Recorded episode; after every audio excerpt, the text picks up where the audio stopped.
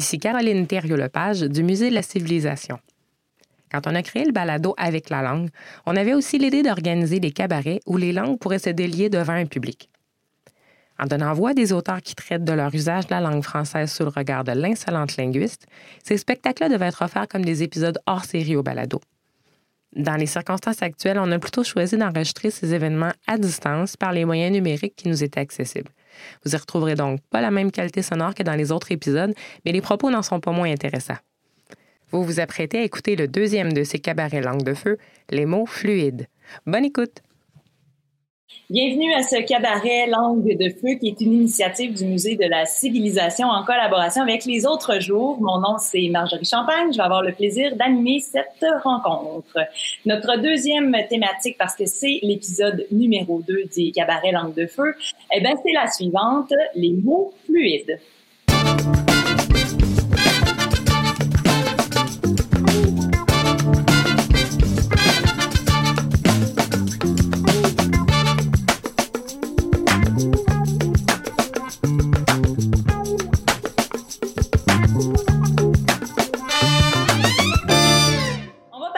Genre des mots, de la force de l'usage et de l'identité linguistique. J'aurai l'honneur euh, tout d'abord de m'entretenir euh, avec l'autrice Catherine Lalonde, euh, avec qui je vais discuter un petit peu pour que vous puissiez la connaître davantage. Et elle va ensuite nous offrir une performance de l'un de ses textes qui s'intitule Trou. Ensuite, ce sera au tour de Roxane Nadeau, avec qui je vais aussi m'entretenir, et elle nous interprétera à son tour, bon, un de ses textes qui, pour sa part, s'intitule What's Your Pronouns? Euh, ensuite, il y a l'insolente linguiste Anne-Marie Baudouin-Bégin qui va analyser les textes, va s'en suivre une discussion avec nos deux autrices et je vais peut-être me permettre de faire une coupe d'incursion. Sans plus tarder, donc, je vous présente notre première invitée. Elle est née en 1974 à Montréal. Elle a fait paraître euh, au Cartanier la dévoration des fées. Elle a remporté euh, le prix Alain Grandbois en 2018, a été finaliste au Grand Prix du livre de Montréal et au prix littéraire du gouverneur, du gouverneur pardon, général. Elle est aussi euh, l'autrice de Cassandre et Corps étranger pour lequel elle a remporté le prix Émile Nelligan. Elle est aussi journaliste au devoir. Catherine Lalonde, bonjour. Bonjour Marjorie. Catherine Lalonde, vous avez une formation en danse contemporaine. Ça va peut-être paraître un peu spécial de baser une question là-dessus, mais est-ce que cette formation, cette passion teinte votre façon d'écrire? Et si oui, de quelle manière? Ah, ça intrigue beaucoup de monde, cette double formation, puis cette, euh, cette double passion artistique, en fait. Puis peut-être que ça intrigue autant parce que c'est pratiquement deux médiums en opposition, ou qu'on aime penser en opposition. La danse, qui est le médium du corps et de la sensation par excellence, la, l'art du non-parler en quelque sorte, et euh, la poésie que moi j'envisage comme l'hyper-précision du parler. Puis effectivement, la danse peut-être me nourrit ma poésie en ce sens que je suis obsédée à chercher comment dire par les mots la sensation physique, euh, ce qui me semble le plus, non pas indicible, c'est un peu galvaudé, mais appartenir à, un monde plus, le, plus éloigné du verbal. Euh, mais je ne sais pas répondre à la question euh, sur les liens entre mes danses et mes poésies parce que je serai jamais cette poète qui n'a pas dansé. De la même manière que sur le thème du jour où on parle de genre et forcément on pense, si on n'en parle pas, c'est là, c'est l'éléphant dans la pièce. Euh, à l'écriture homme, à l'écriture femme, je ne saurais jamais ce que j'aurais pu être ou ce que je serais comme écrivain homme puisque je ne le suis pas. C'est des fabuleuses questions rhétoriques, mais euh, auxquelles je ne peux répondre que par de belles pirouettes comme je vous fais présentement. mais cet, euh, cet euh, aspect physique de la danse, cette pulsion, Catherine Lalonde, vous en avez déjà parlé. Vous êtes à la recherche de cette pulsion de départ-là lorsque vous écrivez. Euh, je suis à la recherche de plusieurs choses quand euh, j'écris. Euh, c'est clair que dans l'écriture m'intéresse la notion de rythme, d'oralité, d'oralité écrite. Et ça, je le lis à la danse parce que l'oralité, c'est la respiration, la respiration, c'est le corps. Donc, il y a là pour moi un lien, un lien rythmique, un lien musicale, mais dans la musique d'où émergent les mots, d'où émerge la pensée. Et c'est là que ça devient intéressant quand on va parler tout à l'heure du genre des mots, puisque euh, bien sûr les mots influencent la pensée, bien sûr la pensée influence l'usage des mots. Et à travers ça, on a toute la notion de, de, de dogme et de dogmes sociaux qui vient par-dessus ça. Et j'ai l'air de m'égarer, mais je ne m'égare pas parce qu'en poésie, c'est ça avec quoi je, je, je m'amuse aussi. Donc, c'est non seulement le rapport au corps, le rapport au souffle, le rapport à la musique, mais le rapport au code social, le rapport au tabou et comment je peux m'amuser à aller, je peux pas dire le déboulonner, ça serait prétentieux, mais à aller jouer un petit peu dans les interstices, aller voir un petit peu si je peux repousser peut-être pas les frontières sociales, mais au moins mes frontières à moi pour euh, m'arriver à créer par l'imaginaire poétique un petit peu plus d'espace. Hmm. Et d'espace où respirer, justement, euh, pour revenir à cette oralité, puis à ce que je cherche autant dans, dans, la danse que dans le corps. Et donc, cette thématique des mots fluides, ça vous inspire de quelle façon? C'est une question compliquée, Marjorie.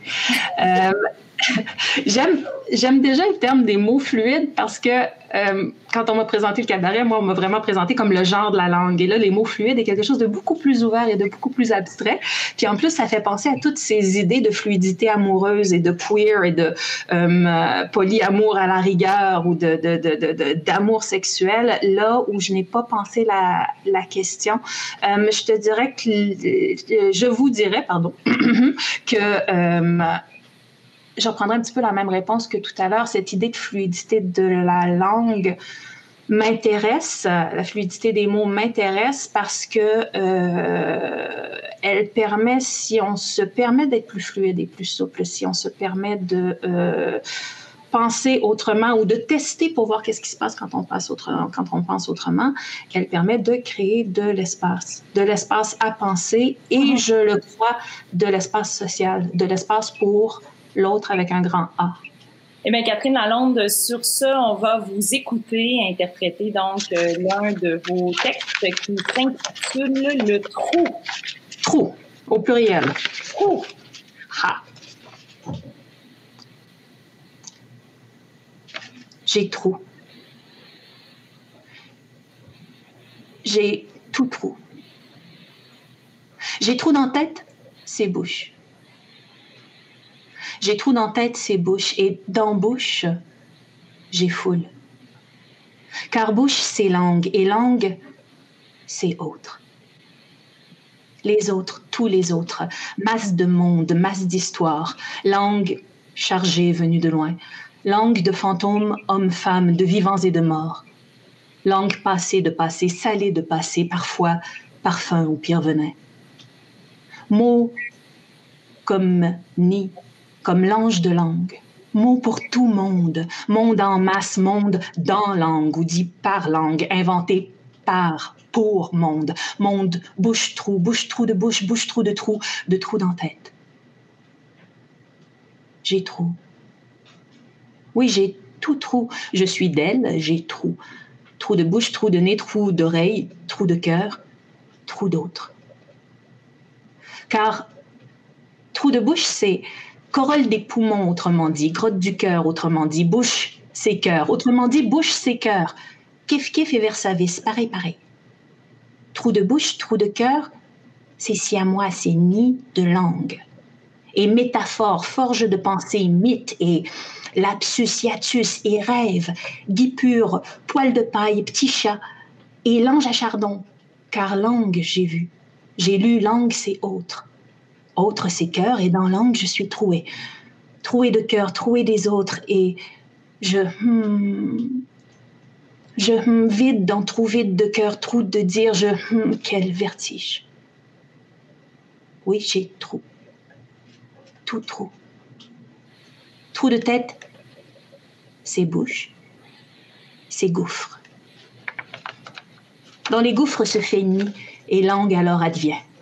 Et autres parlangues adviennent de bric et broc, et cric, crac, gros croc, cuivres et éclats, amour et orgue, soudain grand monde à messe, folle liesse de langue, masse et traverse femmes, hommes, de vivantes et de mortes, liasse carnavalesque de flots travestis d'eau, flots de dire, flots de mots d'enfance d'art, trois petits chats, chapeau de paille, somnambule, vilebrequin, bout de cigare, garde-fou, fou follet, feu follerie, dans le nid, par langue advient l'enfance et folerie. Et par langue advient l'autre, l'autre trou et trou-cœur. Et j'en ai vu par langue mourir, et j'ai vu advenir cité triste et moult fin. J'ai vu par langue être maudit, par langue j'ai lu non, et par langue oublié. Et j'en ai vu de moult et de multiples être fanés, fanés par loup, par langue, par non dit, par non pas dit, par absence, pas dite, pas écoutée et j'ai trop. Trou de cœur caché au fond, caché creux au corps, trou qui voit jamais lumière. C'est triste pour cœur, non? Cœur d'un trou qui voit jamais lumière. Au fond de l'écrin cœur, idée de langue, idée d'autre. Cœur fil à patte, fil de soie, fil d'or, trappé au collet homme, femme et scripture d'avant, d'avant que tête sache. Tête d'avant que sexe sache. Tête aigle, cœur fourmi. Tête d'avant trou scripté, quand décousu encore le robe, femme, homme dans l'harmonie désaccordée, quand son corolle comme un fleur a la même rouge aux joues que celle de le rose, douce odeur de rose, qui ce matin avait éclos, pourpre sous la soleil et ses plis, ses plis tout pareil. Et j'ai gouffre dans tête. J'ai gouffre dans tête d'avant que tête sache, j'ai langue dans l'antécœur. Dans l'antécœur qui sait même pas encore battre, qui sait même pas ni marcher droit, ni dans l'ornière marcher pareil. J'ai trop. Tout trop. Vire langue, coupe-gorge, car dans la trappe-cœur on meurt. J'ai trop. Je suis reine et je sais trop. Je sais tout trop avant de savoir. Je sais de là que s'écrit, de là que commence le pourtour, l'absence, le tout, le tour du trou, du trou de dire. Je suis reine, gramma grammaire, j'ai tout trou et savoir inventer pour remplir. Je suis reine, j'ai une langue, j'ai royaume et une langue. J'ai dit une. Une langue où je suis pas. Hum. Une langue où je suis pas trop.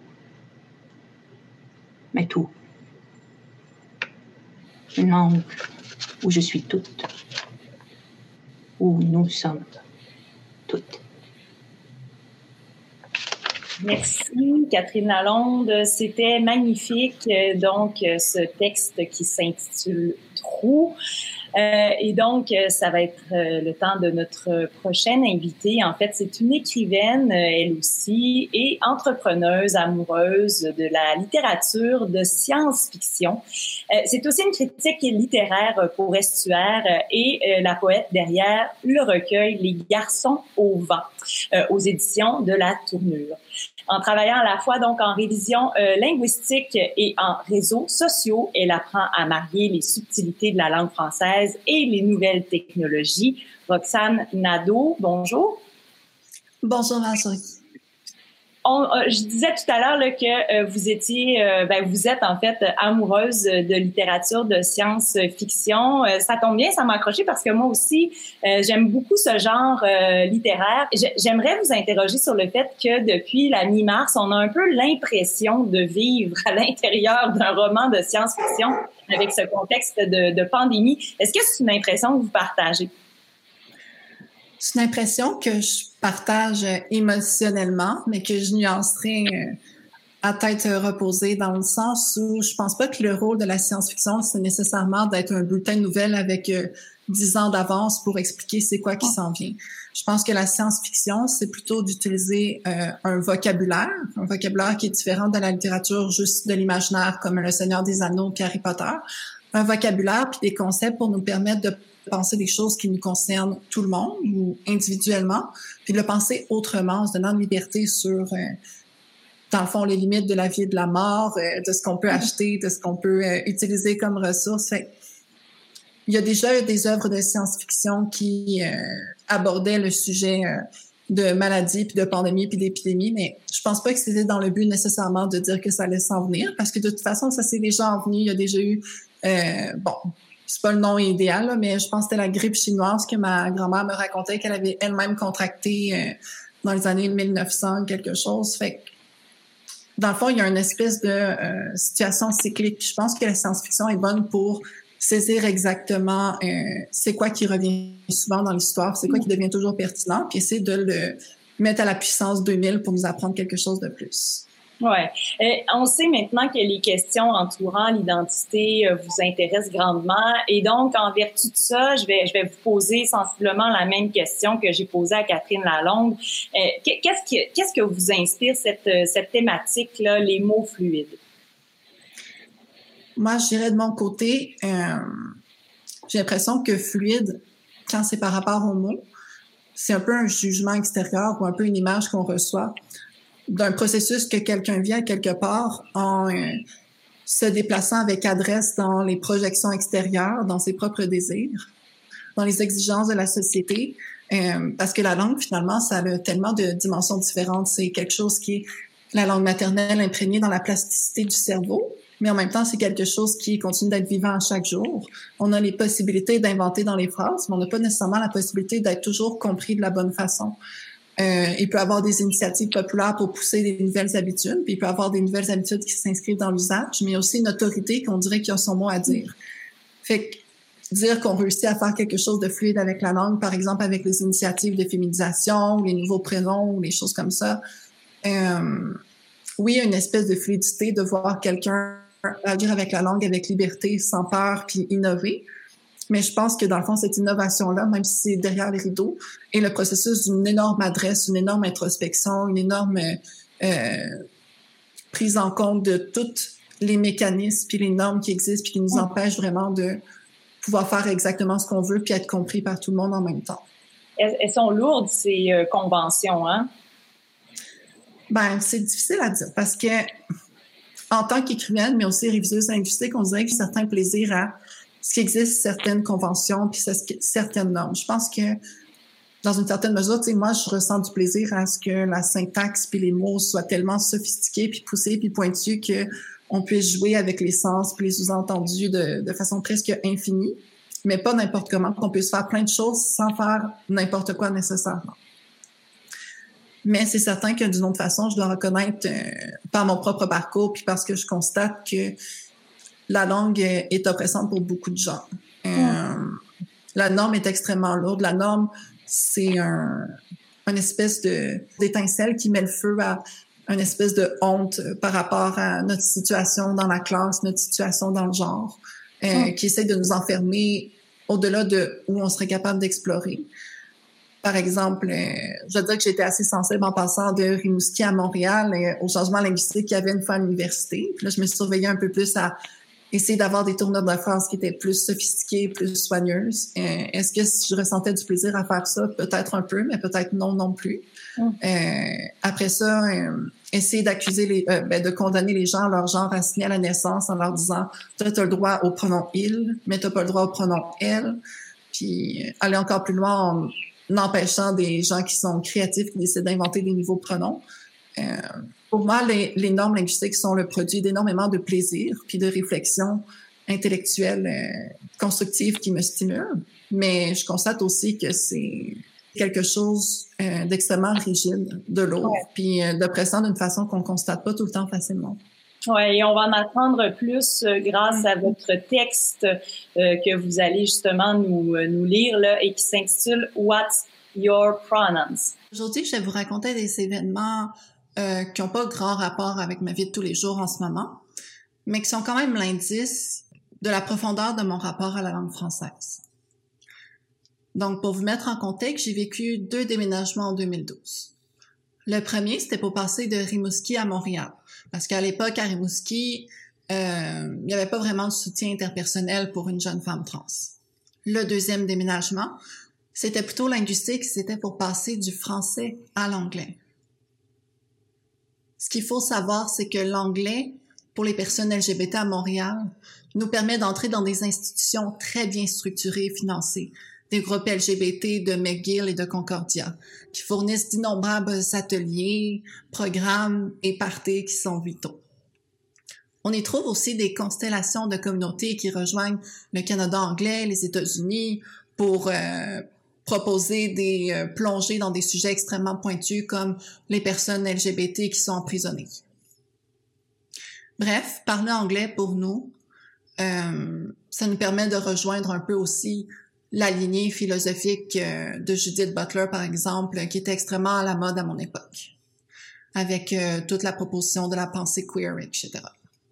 Bref, si d'une certaine façon le passage de Rimouski à Montréal a marqué le début d'une ascension de statut social pour avoir une vie libérée sexuellement dans la métropole, ben l'apprentissage de l'anglais poursuivait la même tangente.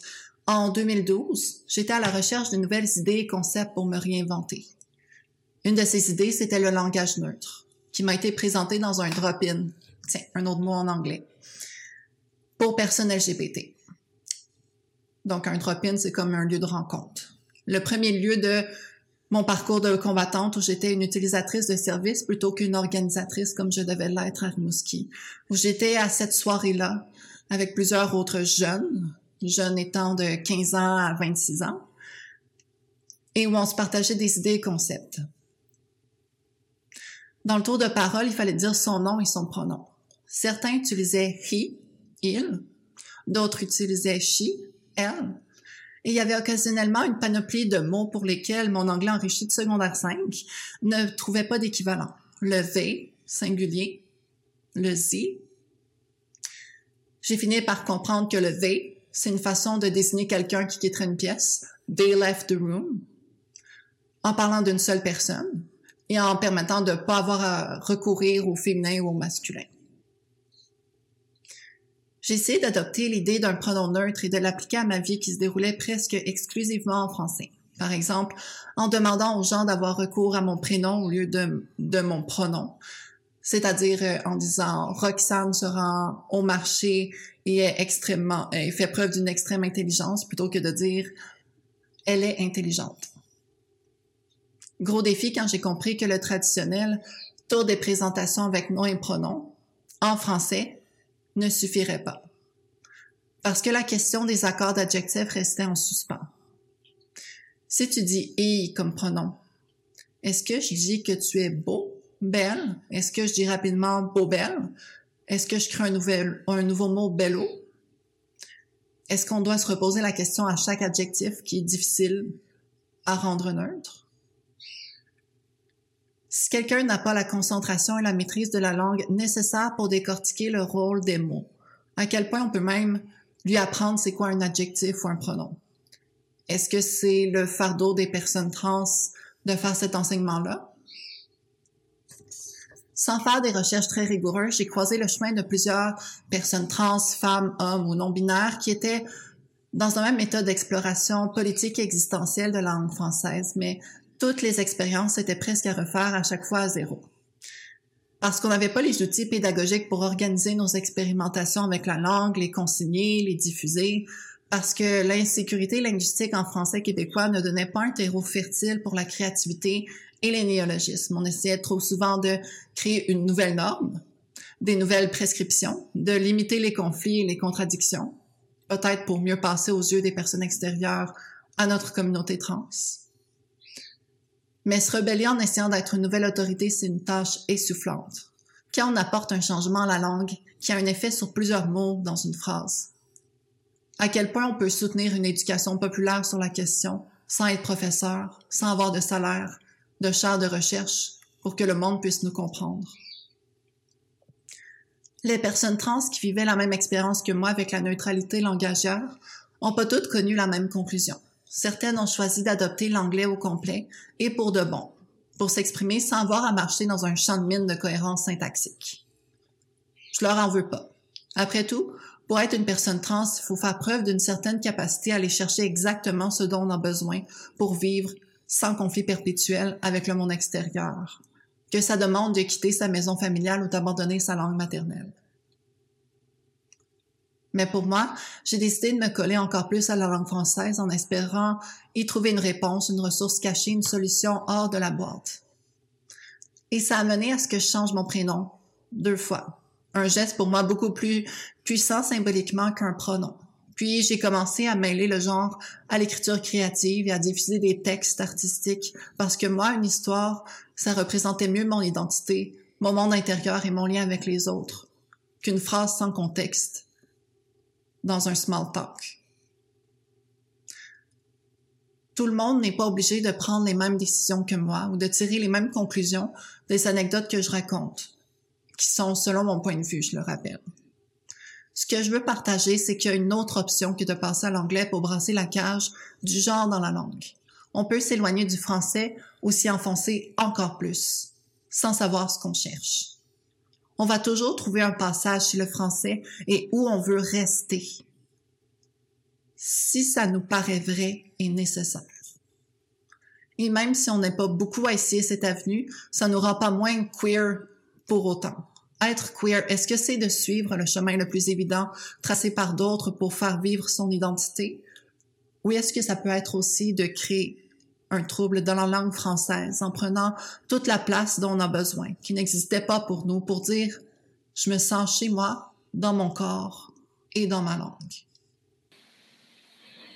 Merci beaucoup, Roxane Nadeau. Donc, euh, ce texte, bien sûr, qui s'arrime très bien avec la thématique, les mots fluides.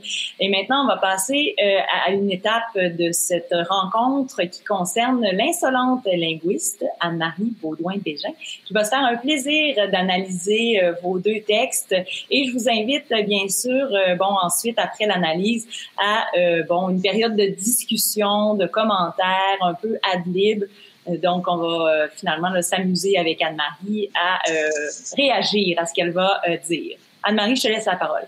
Oui, bonjour. Ben, je vais commencer par le texte de Catherine que j'ai vraiment beaucoup, j'ai été vraiment très, très émue par ton texte, Catherine. En passant, j'ai, je te tutoie, OK? Excusez-moi, je suis insolente. Moi, j'ai le droit de tutoyer le monde.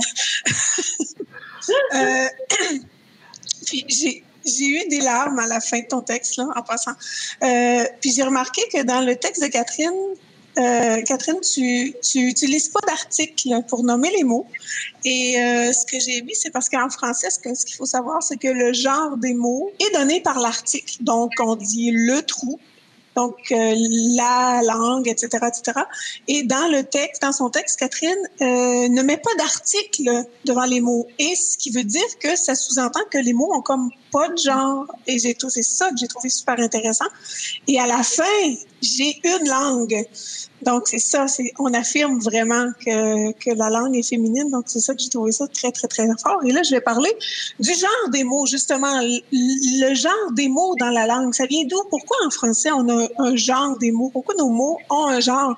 Euh, je sais que les, les, les, les, personnes qui parlent pas français comme langue maternelle, souvent, ils trouvent ça un peu bizarre qu'on ait un, même il y a des gens qui pensent que nos mots ont un sexe, là, alors que les francophones, on est vraiment capable de faire la distinction entre le sexe et les genres des mots. Je veux dire, une framboise, ça n'a pas, de sexe.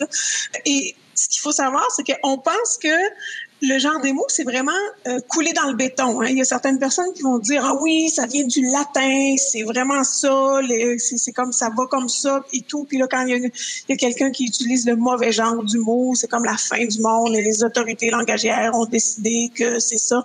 Mais ce qu'il faut savoir, c'est que c'est pas si coulé dans le béton que ça le genre des mots, parce que euh, il y a eu historiquement euh, des hésitations sur le genre des mots. Par exemple, j'ai parlé du latin.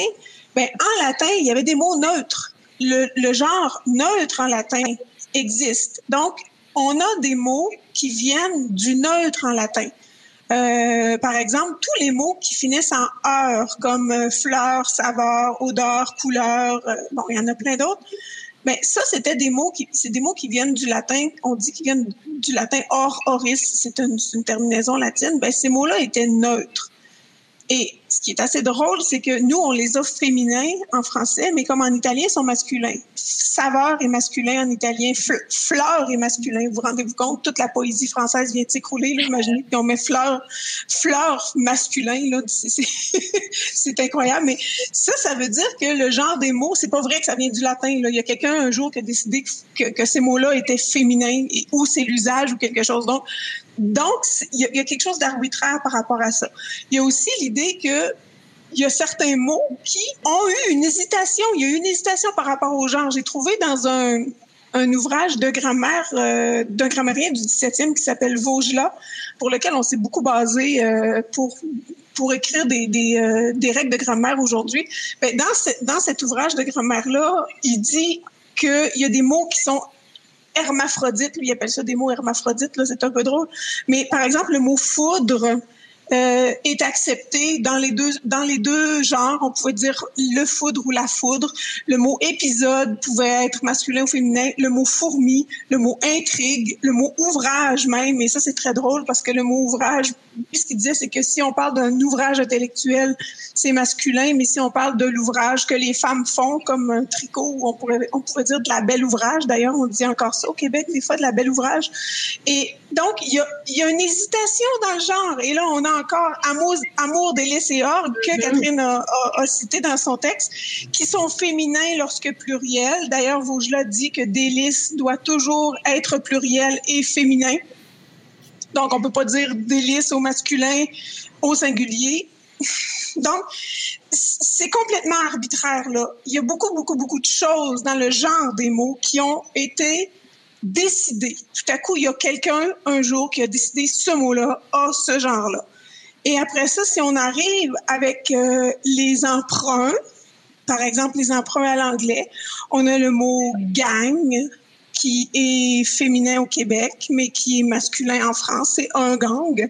Euh, la même chose avec job, etc., etc. Donc ça, c'est pour montrer que cette idée qu'on a que ce mot-là a un genre vraiment arrêté, ben c'est l'usage, c'est quelque chose d'arbitraire, puis on pourrait très bien décider, nous quatre, là, on décide que ce mot-là, aujourd'hui, je sais pas moi, euh, euh, pomme de terre et masculin. Mettons qu'on décide ça, là. On est, on est super puissante, là. On est vraiment, vraiment puissante. On décide que pomme de terre est masculin. Mais si on était vraiment populaire puis vraiment puissante, là, ben, on serait capable.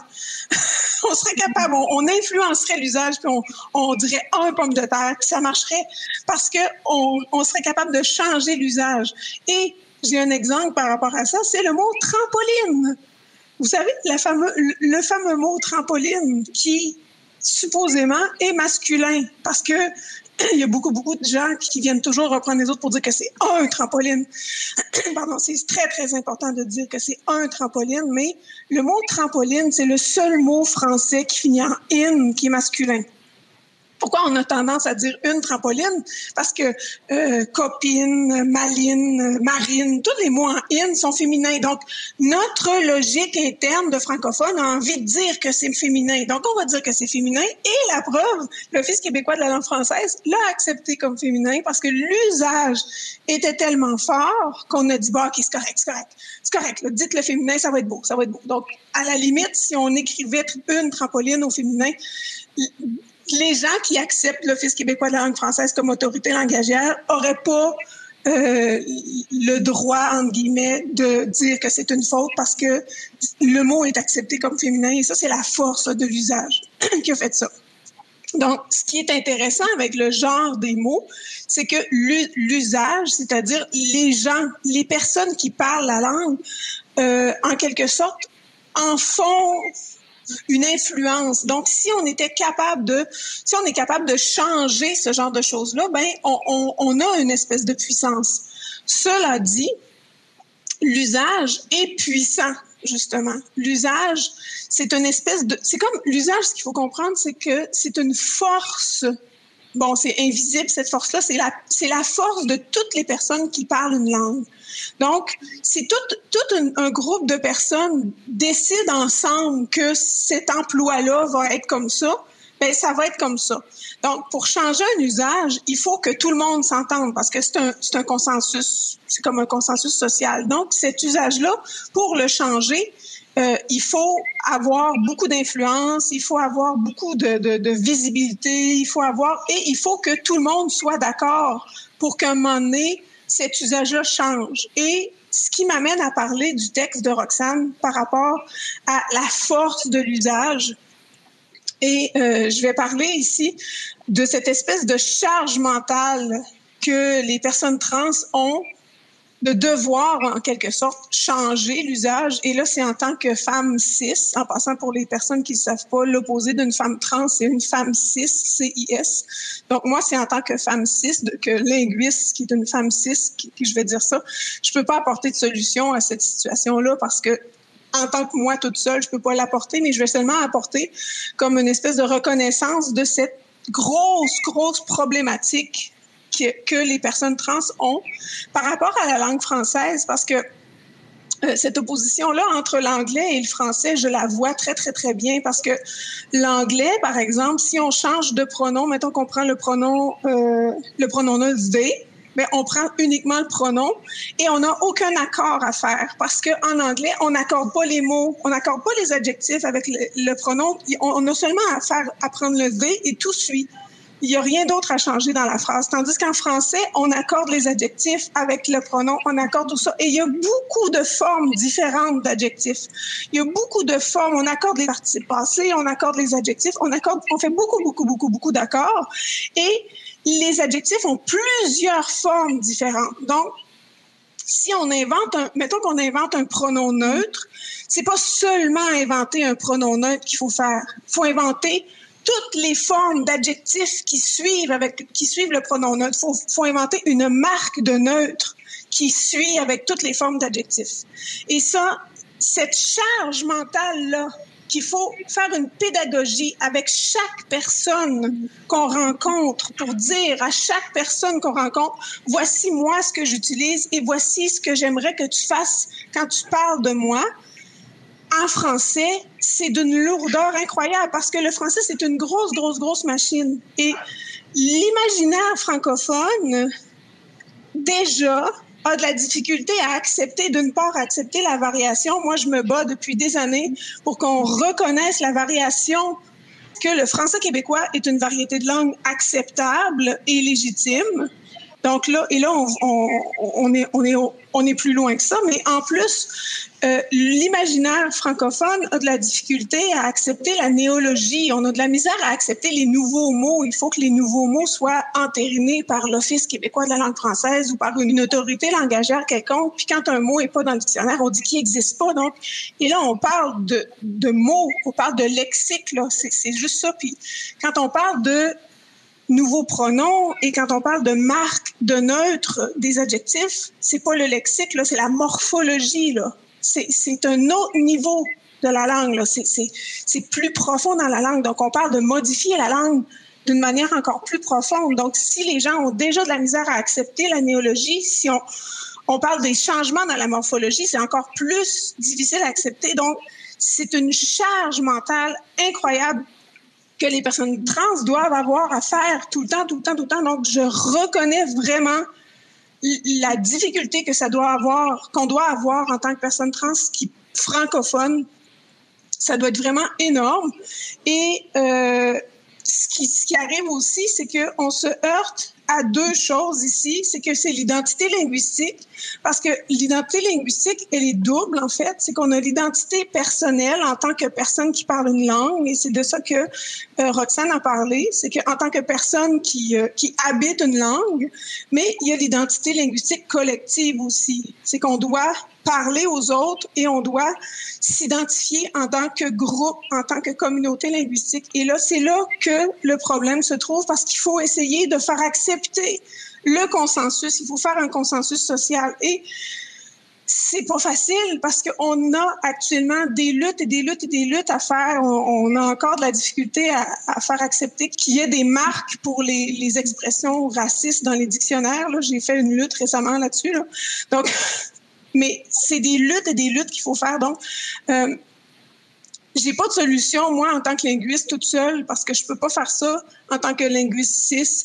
Mais je fais juste, je veux juste dire que je, je, je En anglais, c'est to acknowledge. Là, je trouve pas qu'il y a des qu'il y a de mots français qui correspondent exactement, mais je reconnais vraiment la lourdeur et la charge mentale que les personnes trans puissent peuvent avoir par rapport à ça. Puis je vais dire comme Roxane que euh, les personnes qui se tournent vers l'anglais, je, peux comprendre pourquoi ils peuvent se tourner vers l'anglais. Puis je comprends aussi que le travail de Roxane, qui elle a décidé de plonger carrément dans le français, puis de dire ok, voilà, moi je fais ça, puis c'est ça que je fais. Fait que je veux juste dire que voilà, c'est euh, en tant que linguiste, je trouve que c'est c'est euh, c'est l'analyse que j'en fais de toute cette situation.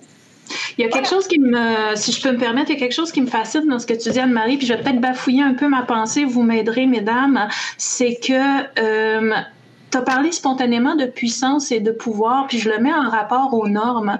Puis il y, a quelque chose de tricky pour continuer sur les anglicismes dans le fait que là, présentement, on est euh, quatre femmes de mots, quatre femmes de communication, donc euh, des filles qui sont habituées à naviguer dans la norme.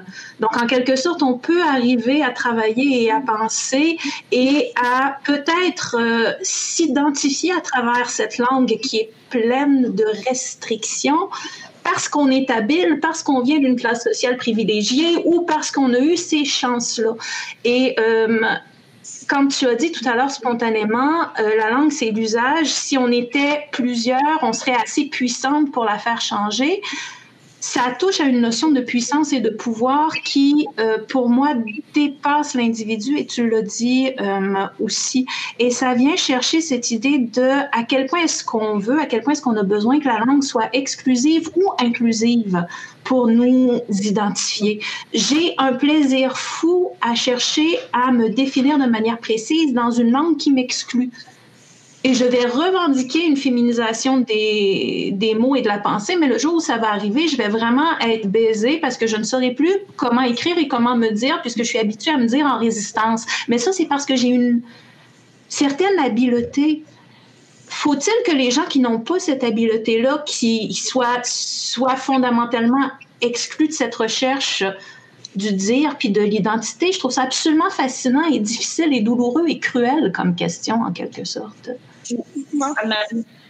Ben, je comprends ce que tu veux dire. C'est que si on avait une langue pour laquelle il n'y a aucune marque, si on avait une langue pour laquelle il n'y a pas de marque de, de genre, qu'il n'y a pas de marque de pluriel, qu'il n'y a pas de marque, si on marquait le genre et le pluriel d'une autre manière, ça, ça serait possible. En fait, on pourrait le faire parce que, par exemple, la marque la marque du féminin, elle, s'entend juste par les par les euh, par, les, articles. En français, à la limite, on pourrait pousser jusque là puis enlever toutes les marques. En même temps, tu dis ça, puis j'ai l'impression que ce serait la mort de la poésie. Puis là, ça montre mon propre rapport, mon propre mon propre cadrage en quelque sorte, tu sais. Oui, c'est ça. Mais euh, si je peux rebondir, juste faire une petite parenthèse rapide. Juste pour nuancer ce que tu as dit, Anne-Marie, sur euh, les personnes trans et leur combat pour faire leur place dans la langue. Euh, je veux juste dire que pour la majorité des personnes trans, ils passent d'une caractéristique déjà utilisée puis connue de la langue à une autre caractéristique déjà utilisée puis connue de la langue, notamment du masculin au féminin, du féminin au masculin. Moi, par exemple, euh, typiquement dans les conversations euh, small talk partout, j'utilise euh, le féminin puis ça ne demande pas vraiment d'éducation populaire puis d'apprentissage je dirais la plupart des personnes non binaires, puis certaines personnes qui sont euh, des hommes trans ou des femmes trans, eux vont faire le choix d'essayer d'expérimenter avec la langue. Mais euh, je voudrais pas le généraliser à toute la communauté. Puis euh, sinon, pour ce qui est de la question de choisir de vraiment expérimenter avec la langue puis trouver une zone de confort parce qu'on a suffisamment d'éducation puis suffisamment d'habileté. Moi, ça me fait penser un peu à l'anecdote dont je raconte dans mon texte que, euh, tu sais, moi, je venais de Rimouski, j'avais fait l'anglais enrichi, puis je parlais suffisamment anglais pour comprendre un petit peu c'est quoi qui se passait puis faire ma place. Mais je pense, mettons, aux autres personnes trans qui ont aucune compétence en anglais, euh, qui ont été pas vraiment exposées, tu sais, à, l'anglais, puis qui peuvent définitivement pas prendre le raccourci d'aller vers là-bas pour essayer de, vivre leur identité puis l'exprimer qui sont un petit peu coincés dans la langue française sans nécessairement avoir les privilèges puis l'éducation pour euh, faire euh, les virtuoses de la morphologie, c'est comme euh, c'est une position extrêmement euh, paradoxale et inconfortable. Sinon, cette, charge mentale dont parlait Anne-Marie tout à l'heure dans son analyse, est-ce que bon, est-ce que tu l'as ressenti à quelques moments que ce soit, soit toi personnellement ou dans la communauté justement? C'est sûr que là, en ce moment, il n'y en a pas tant, étant donné que j'utilise un système linguistique féminin pas mal typique, puis qu'il n'y en a plus, là, mais à l'époque, euh, l'éducation populaire, c'est pas ce que je trouvais le plus lourd parce que j'ai toujours été bonne pour expliquer, toujours été bonne pour me faire comprendre. Ce qui était dur un peu, c'était euh, les conflits intracommunautaires. Quand quelqu'un commence à prendre une position un peu dissimulée d'autorité dans la communauté pour euh, expliquer sa façon de voir le langage neutre puis comment ça devrait être, quelqu'un mm. d'autre n'est pas d'accord, puis là, ça fait des batailles avec du monde qui te ressemble, qui n'a aucun privilège, puis que ça devient extrêmement personnel puis extrêmement violent très rapidement parce que les gens ont l'impression qu'ils sont attaqués de partout puis qu'on les empêche de, s'exprimer en tant, de, en tant que qui ils sont. Puis il n'y a pas vraiment de solution pour ça. C'est comme... Euh, c'est ce qui a probablement poussé aussi beaucoup de gens à emprunter l'anglais puis quitter un petit peu ces conflits perpétuels. Là. Oui, parce que mon analyse, c'est que probablement quand entre en jeu aussi toute la question de l'insécurité linguistique, probablement aussi parce que on, on, a un rapport avec la langue qui est très, très, très, très personnel. Puis au Québec, en plus, le rapport avec la langue est tellement complexe que aller jouer là-dedans, comme j'ai dit tout à l'heure, là, aller jouer avec toutes les, les... parce qu'il y a aussi, il y a probablement des gens qui, qui veulent aller tout briser ce rapport-là, aller, aller faire, aller, aller foutre le bordel dans tout ça. Et c'est légitime parce que, je veux dire, moi aussi, j'ai rêvé d'aller foutre le bordel là-dedans là, quand j'ai fait mes études en linguistique, puis que j'ai vu toute l'insécurité linguistique, puis d'où viennent les normes. Parce que quand on étudie l'histoire des normes, là, puis on voit que c'est tous des, des messieurs avec des perruques qu'ils ont inventés, là, on veut, veut sacrer le feu, là. Mais je comprends cette volonté-là. Puis après ça, il y a peut-être d'autres personnes qui ont un autre rapport à la langue. Donc, à un moment donné, probablement que ça, ça, ça, ça se heurte, ce genre de choses-là. C'est probablement que c'est plus que les, les enjeux trans qui rentrent en ligne de compte. C'est le rapport à la langue qui, qui, devient, qui devient personnel, c'est ça. Hein?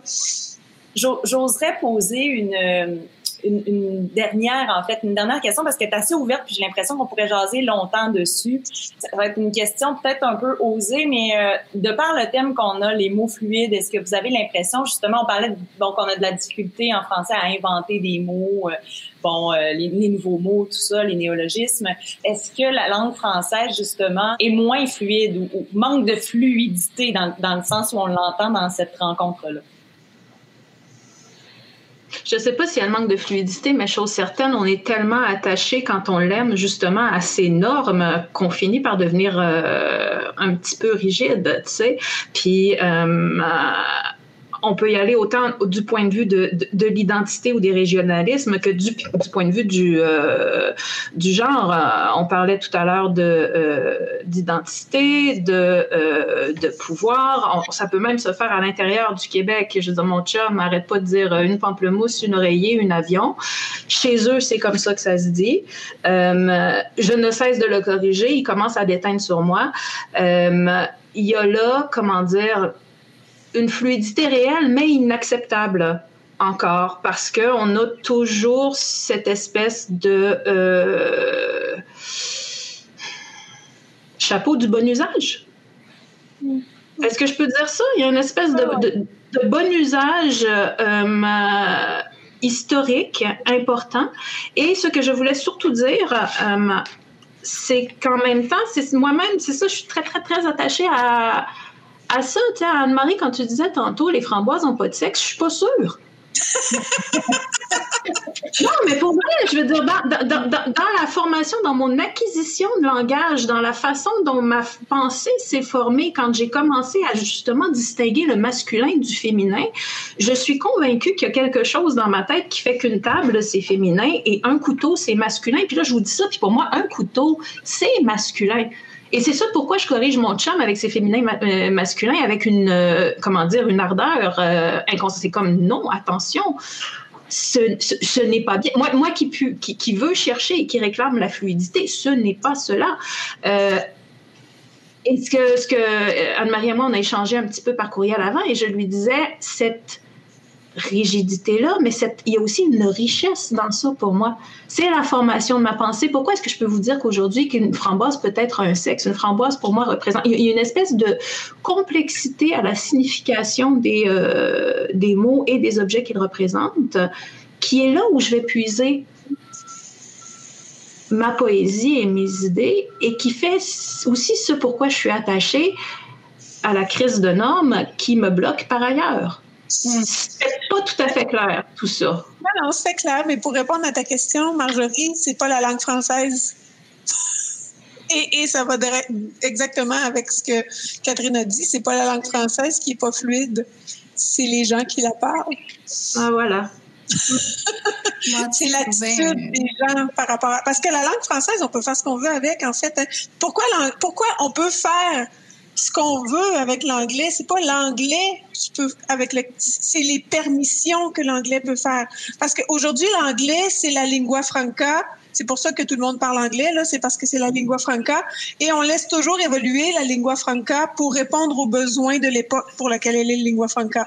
Et les besoins d'aujourd'hui, c'est l'efficacité, c'est la rapidité et c'est la liberté. Donc, là, on peut faire ce qu'on veut avec l'anglais parce que on a la permission morale de le faire. Donc, on peut inventer des mots, on peut faire tout ce qu'on veut. On peut, je veux dire, j'ai lu, j'ai lu le mot fuck tangle pour euh, euh, illustrer quelque chose de complètement ridicule, de complètement compliqué qui avait pas rapport.